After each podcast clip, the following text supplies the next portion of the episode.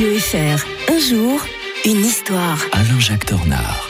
Bonjour Alain-Jacques Tornard. Bonjour Mike. C'est en beauté qu'on termine cette semaine avec l'historien de Radio Fribourg. Alors souvenez-vous, c'était le 3 novembre 2020, il y a trois ans jour pour jour, Joe Biden élu président des États-Unis, euh, au grand dam d'un certain Donald Trump. hein. Ah, il a eu du mal à l'accepter, sa défaite. Hein.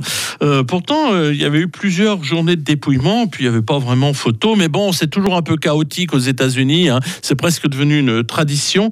Euh, et ça mettait fin finalement à l'un des mandats les plus tourmentés qu'ait connu l'Amérique.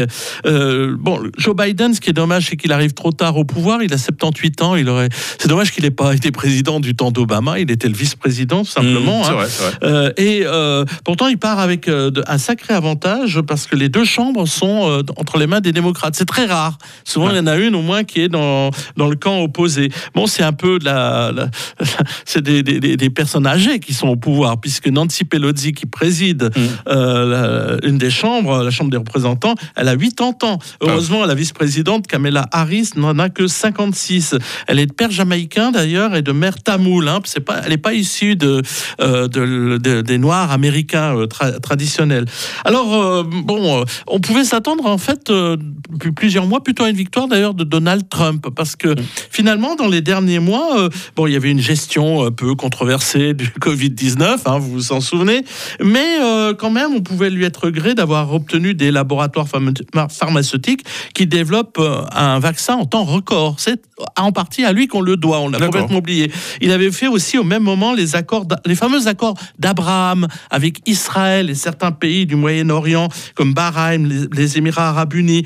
Il avait fait aussi reconnaître le, le- le Sahara occidental. Nous aurons l'occasion d'en parler euh, comme une entité appartenant euh, au Maroc et ce qui avait fait que le Maroc s'était rapproché aussi euh, d'Israël. Mais bien entendu, euh, euh, ça, euh, il était mauvais perdant. C'est le principe de base de la fuite en avant perpétuelle de Donald Trump.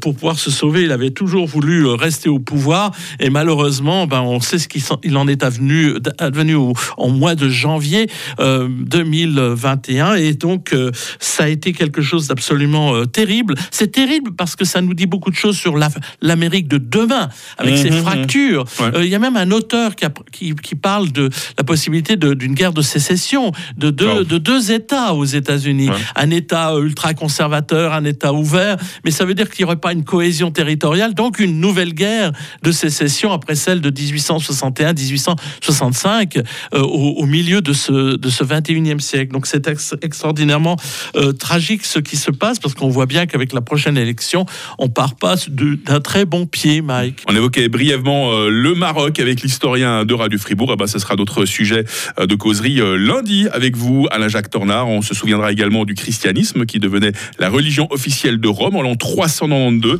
Et puis euh, ce rêve de, de la grande Turquie, ça aussi sera question la semaine prochaine avec l'historien de Radio Fribourg, Alain-Jacques Tornard. Très bon week-end. Bon, bonne fin de semaine à tous. Allez, 7h25 sur